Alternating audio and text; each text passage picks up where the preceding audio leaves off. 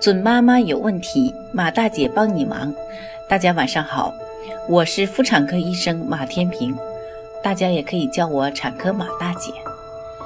从事妇产科工作三十余年，一直希望能够为更多的女性朋友排忧解难。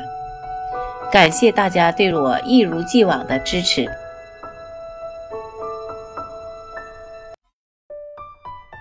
经常有宝妈问我。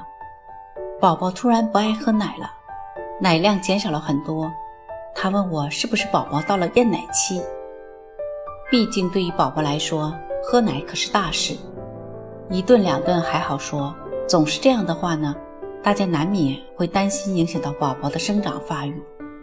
今天，马大姐就和各位宝妈谈谈这个问题。事实上，医学上并没有厌奶期这个说法。宝宝之所以突然不爱喝奶了，必定有各种各样的原因。首先看宝宝自身的原因：一、各种原因导致的鼻塞。宝宝鼻塞，一吃奶就憋气不舒服，自然会厌奶。如果是感冒了，分泌物增多导致的鼻塞，小宝宝可以滴生理盐水，大宝宝可以用海盐水清洗鼻腔，目的呢就是软化鼻涕。刺激宝宝通过打喷嚏排出来。如果没有感冒，宝宝总鼻塞，晚上张嘴睡觉还打呼噜，这时呢就要警惕鼻炎、过敏或腺体样肥大等，一旦发现要及时就医。二、鹅口疮、扁桃体发炎。鹅口疮的表现呢是宝宝口腔内有白色膜状物，喂水后呢白膜仍然存在。而扁桃体发炎能明显看到扁桃体红肿，口腔内的疼痛呢，会使宝宝拒绝吞咽，进而导致厌奶。如果发现上述的情况呢，建议及时就医。三、中耳炎，宝宝吃奶时呢，经常拉扯耳朵，边拽边哭，吸吮时呢，哭闹更加严重。用耳温枪呢，测两个耳道内的温度，两者之间温度有。零点五到摄氏一度的温差，这时呢就要怀疑是中耳炎导致了宝宝厌奶，建议及时带宝宝就医。四、出牙期牙龈不适，很多宝宝会在四到六个月出牙，因为出牙不适会出现流口水、烦躁、拒绝吸吮等现象。大家可以让宝宝咬牙胶来缓解牙龈肿，在宝宝饿了或疼痛缓解时呢再喂奶。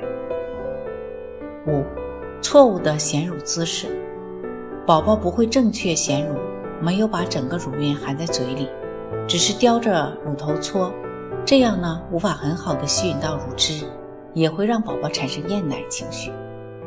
这时呢，妈妈要及时帮助宝宝学会正确衔乳。六、对外界兴趣增加，小宝宝的好奇心呢与日俱增。如果哺乳时的环境比较嘈杂热闹，再加上有人逗弄，宝宝的注意力呢就会被转移，进而出现厌奶现象。对此，建议妈妈最好在安静的、无人打扰的房间里喂奶，好让宝宝专心吃奶。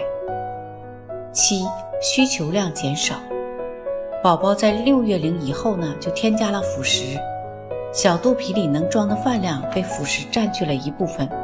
奶量呢肯定会比较之前要少，所以呢，大家也就不要以六月龄以前的标准来要求宝宝了。这样的厌奶呢，其实是一种假象哦。宝宝厌奶的其他原因，马大姐下期再和大家介绍。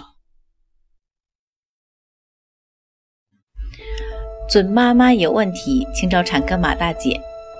那么今天的分享呢，就到这里了。如果有孕育方面的问题呢？可以加我的助理微信，妈咪助理，拼音呢就是 M A M I Z H U L I。好，我们期待下期再会。